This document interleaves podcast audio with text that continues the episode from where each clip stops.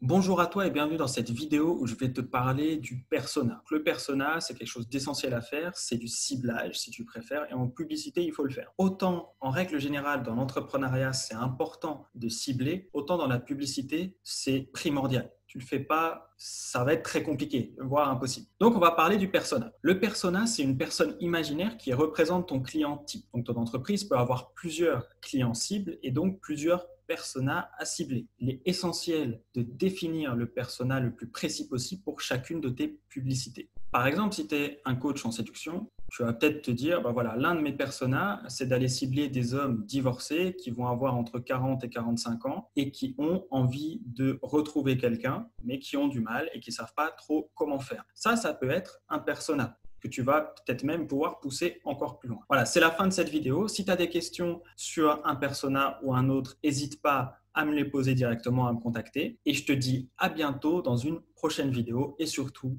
prends soin de toi.